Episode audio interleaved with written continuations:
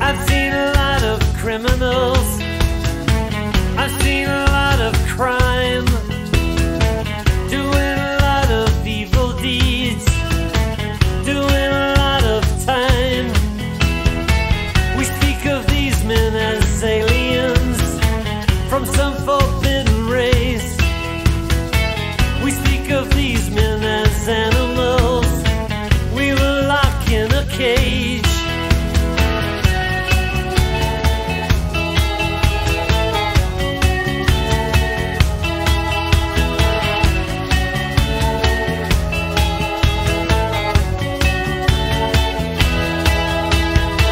有这样一首歌曲，名字叫做《罪犯》（Criminal），它的大意是这样的：我见过很多犯人，他们都做了很多坏事，在监狱里待了很久。当我们在谈论这些人的时候，好像他们是来自完全一个不同的地方。我们对他们指指点点，就好像他们是关在笼子里的动物。但是啊，有这样一个人。我必须要逮捕他，我必须要审问他，我必须要让他坦白，然后让他悔改。这个人没有他干不出的坏事儿，没有他杀不了的人。他的心里充满了贪婪、暴力、嫉妒、愤怒。他的心里空空的，什么都没有。他的心里欲望膨胀，什么也放不下。什么样的坏事儿他都干得出来。这个罪犯。非常危险，这个罪犯就藏在我的帽子下。欢迎来到变奏曲频道，普遍真理，多样传播。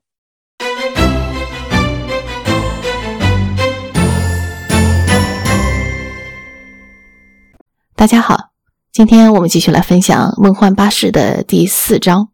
在这一章里，路易斯离开了巴士，来到了天堂入口。可是他发现。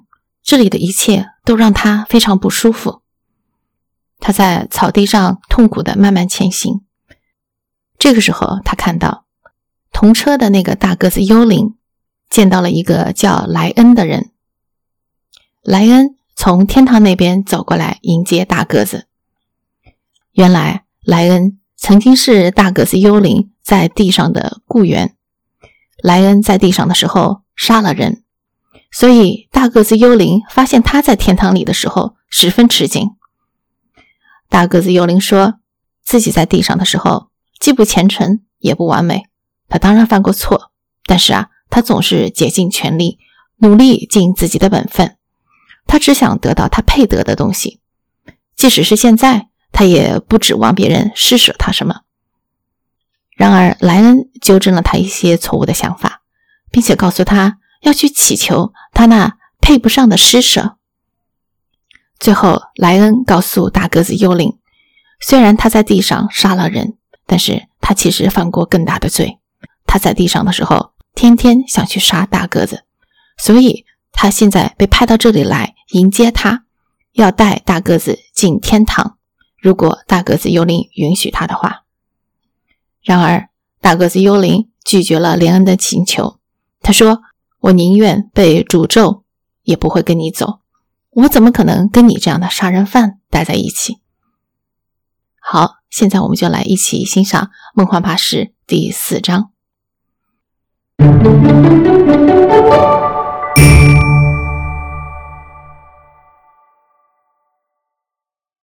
那群人越走越近，我注意到他们的行动秩序井然，步履坚定。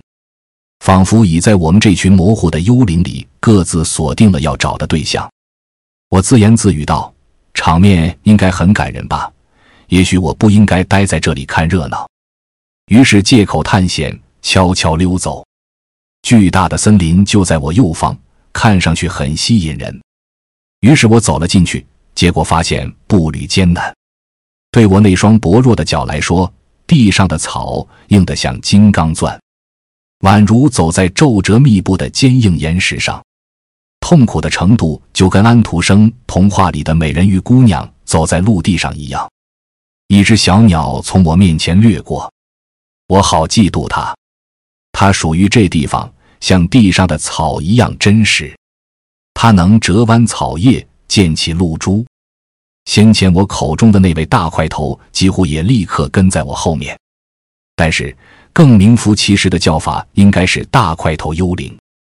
一个浑身光亮的灵追在他后方，朝他喊道：“你不认识我了吗？”我忍不住回头看，那位坚实的灵穿着长袍，青春永驻的脸上洋溢着欢乐的表情，令我看了都想情不自禁的高兴起来。哎呀！我真是倒了八辈子霉了，打死我也不相信。我说连，这太没天理了。可怜的杰克怎么办？你看起来倒是过得逍遥自在的，可是那可怜的杰克咋办？他在这里，如果你留下来，很快你就会见到他的。可是你杀了他，的确是我杀的，不过现在都没事儿了。没事？怎么会没事？我看是你才没事啊。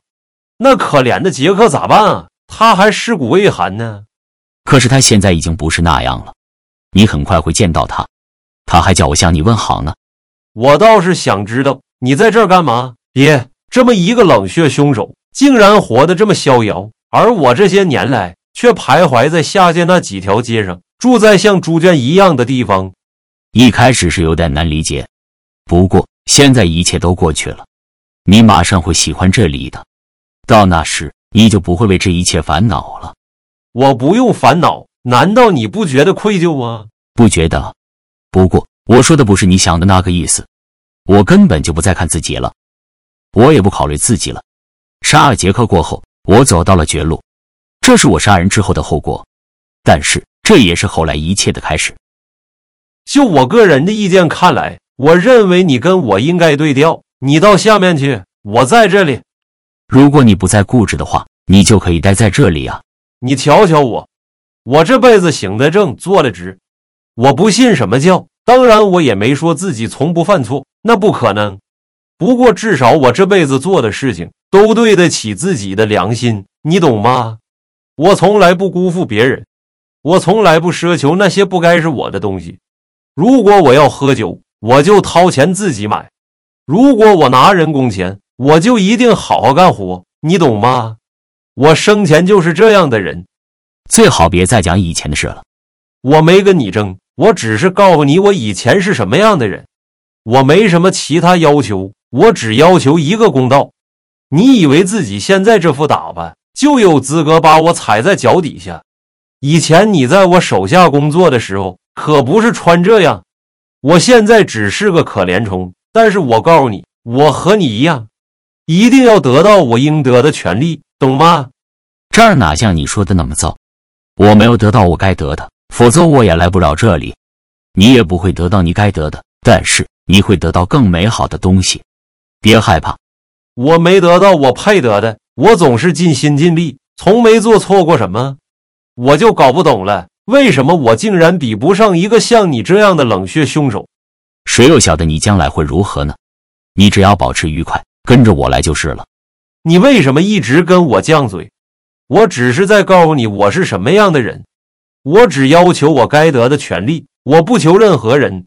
我才不会求那该死的怜悯呢。那就求吧，立刻求吧，求那为你而死的怜悯吧。这里的一切都只是给那些寻求的人，用钱是买不到的。那这里还真是挺合你的胃口呀。如果他们决定让杀人犯来这里，只是因为他在死前最后一刻苦苦哀求，那他们可得小心了。我跟你不一样，你懂吗？我何苦呢？我又不需要别人怜悯，我可是堂堂正正的正派人士。照我所做的那些事情来看，我早就该在这里了。你尽管告诉他们，这是我的原话。你这样是绝对行不通的，你的脚不够结实，不能踩在我们的草地上。还没开始爬山，你就会筋疲力竭了。更何况，你也知道，你说的不全是真的。什么不是真的？你以前并不正派，也没有全心全力。我们当中没有一个人是真的正派，也没有任何一个人是真的全心全力。不过没关系，主会保守你，没必要再追究以前的一切。你说什么？你竟然有脸说我不够正派？当然了，你真的要我从头说起吗？那我就实话实说了。其实。杀死老杰克不算是我做过最坏的事，那只是一瞬间的事，而且我杀他的那一刻已经快气疯了。反倒是多年来我在心里早已谋算怎么杀你。我算计了好多次，夜里我睡不着的时候就会开始计划，要是有机会的话，我会怎样对付你。所以现在我才会被派来这里找你，请求你的原谅。只要你有需要，我随时是你的仆人，做多久都行，只要你满意就好。我的确罪大恶极，但在你手下工作的人也都和我当年一样，对你恨得咬牙切齿。你心里清楚，你从来不让我没有好日子过。连你老婆孩子，你都是一样对待。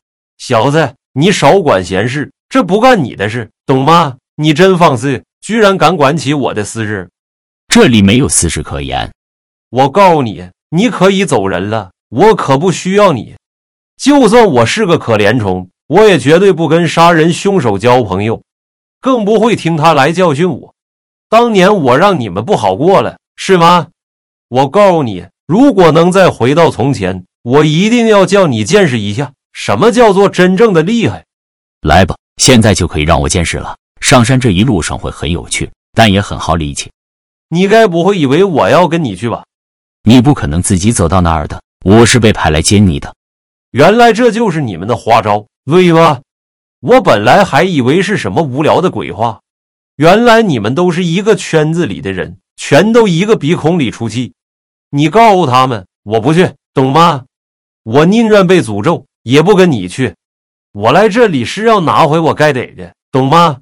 我可不是哭哭啼啼的跟在你后面等别人怜悯施舍，我就是不要你跟在旁边。他们如果就因为这个就不要我，那我回家去。我就是要这么做。我要回家了，我不是来这里讨饭的。我要回家，我现在就这么做。你们这群该死的！最后，他匆匆离开。一路上仍在不住的抱怨，只是当他小心翼翼地踏过尖锐的草地时，仍不免被刺得偶尔哇哇大叫。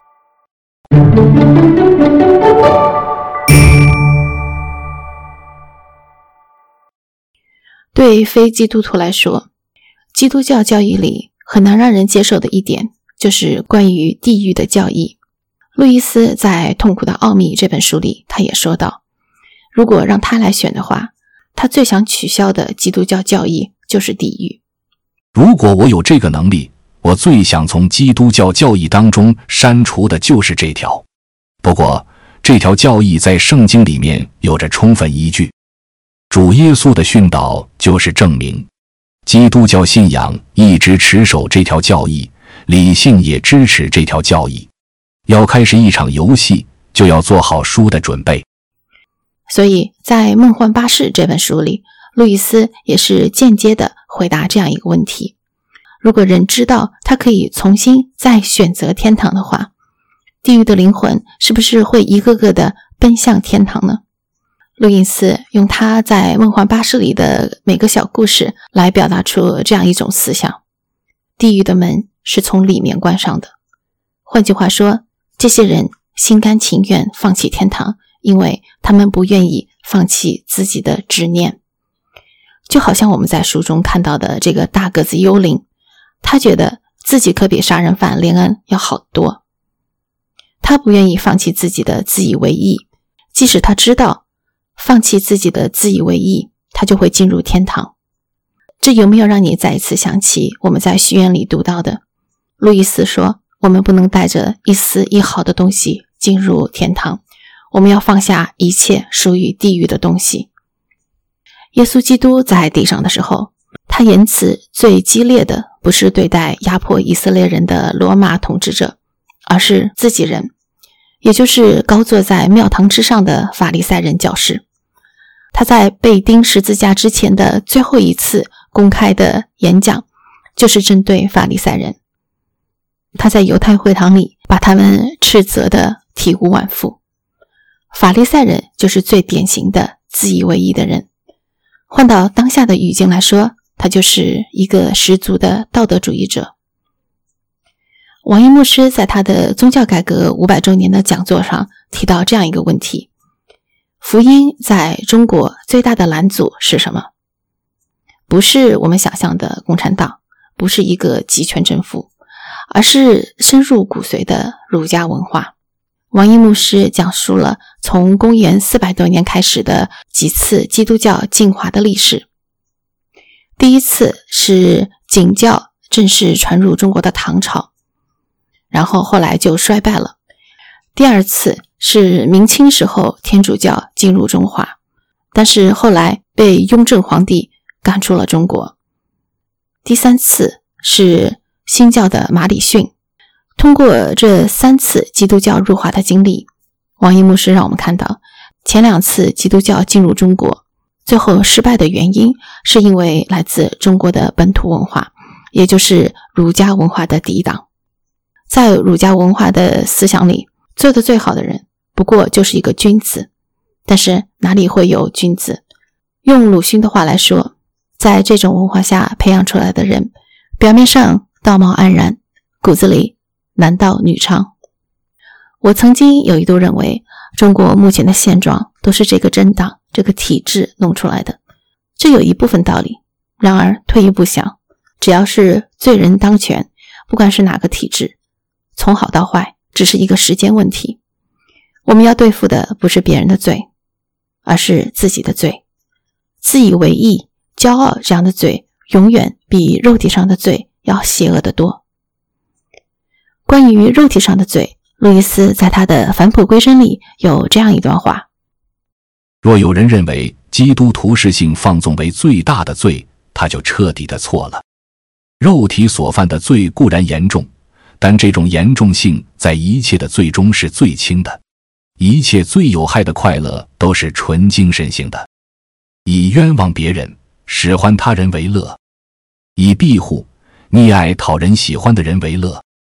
以说别人坏话、玩弄权术为乐，以仇视别人为乐。我必须努力实现一个有人性的自我。可是我里面有两个东西在与这个自我相争，一个是动物的自我，一个是魔鬼的自我。魔鬼的自我更坏。一个常上教堂、冷漠、自以为是的伪君子，离地狱可能比一个妓女要近得多。原因即在此。当然。二者都不是更好。他在另外一个地方又说道：“基督教说的对，自创世以来，骄傲一直就是每个民族和家庭的苦难的主要根源。其他的罪有时或许还能让人团结，在酒鬼或色鬼之间，你可能会看到友谊、结伴和玩笑。但是骄傲始终意味着敌对，骄傲就是敌对。”不仅是人与人之间的敌对，还是人与上帝之间的敌对。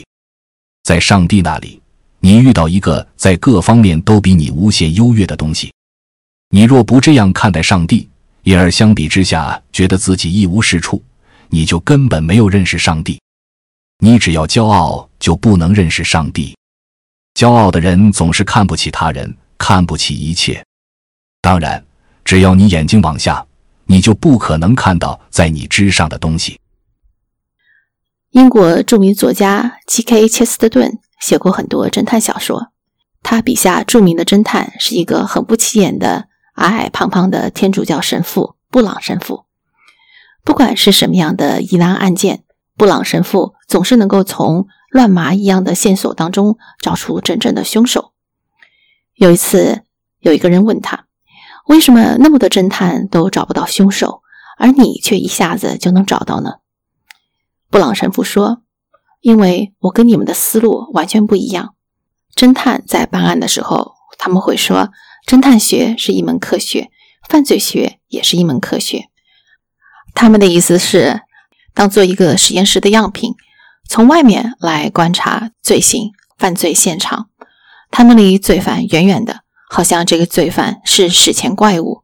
我不否认这种做法有的时候会取得一些成果，但是从另外一个角度来说，这种做法其实是反科学，因为这种做法很多时候是压制了我们知道的。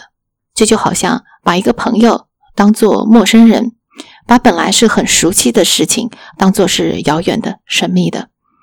这就好像把人的鼻子说成是两眼当中的一个凸起的部分，或者把每个人都会睡觉说成每个人每二十四小时都会进入一种神志不清的昏迷状态。所以你们所谓的秘密，其实恰恰相反。我不是从罪犯外面去看他，我的做法是我进入到罪犯里面。当我开始用一个杀手的眼光去看事情，用他的思想去考虑问题时，用他的热情与现实征战的时候，我发现我就感受到了他的扭曲的仇恨。我可以从他血红的眼睛里来看世界，从他那种扭曲的邪恶的专注当中，我能够看到他所看到的。这个时候我就破案了。我跟凶手唯一的区别是，凶手真正的做了这些事，而我只不过没有采取实际的行动罢了。布朗神父接下去又说道：“如果一个人不知道他可以坏到什么程度，他其实根本就不知道什么是真正的好。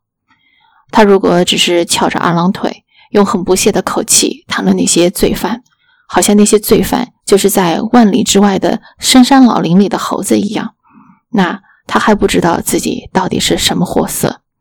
等到他终于撕开了自己自我欺骗的面具，等到他把自己灵魂里最后一滴法利赛人的油拧干了，换句话说，当他意识到自己和罪犯的区别不过就是那么一丁点儿，唯一的区别就是罪犯采取了行动。等到这个人真正的悟到这一点之后，他唯一能做的就是抓住自己，把自己收拾的老老实实的，不要去犯罪。只有当这个时候，他才有可能开始做点好事儿。什么样的人可以进天堂？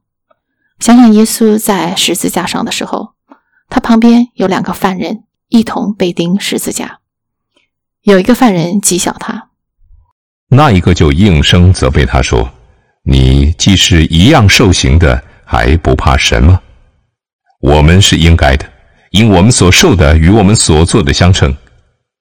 但这个人没有做过一件不好的事，就说：“耶稣啊，你德国降临的时候，求你纪念我。”耶稣对他说：“我是在告诉你，今日你要同我在乐园里了。”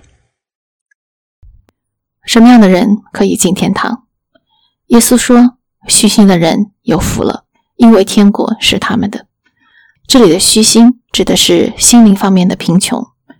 那些心灵上穷困潦倒的人是快乐的，因为他们知道他们需要神。什么样的人可以进天堂？这里有个悖论：只有知道自己是罪犯的人才可以进天堂。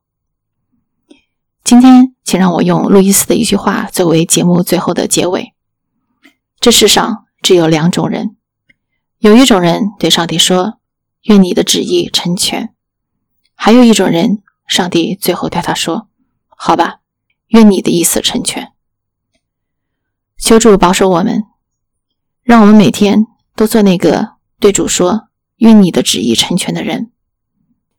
求主让我们看到，我们每个人。其实心里都是杀人犯。求主保守我们，叫我们不要自以为意。求主借着各种方法，让我们谦卑，让我们时时刻刻的像乞丐一样来到他的面前。因为那虚心的人有福了，天国是他们的。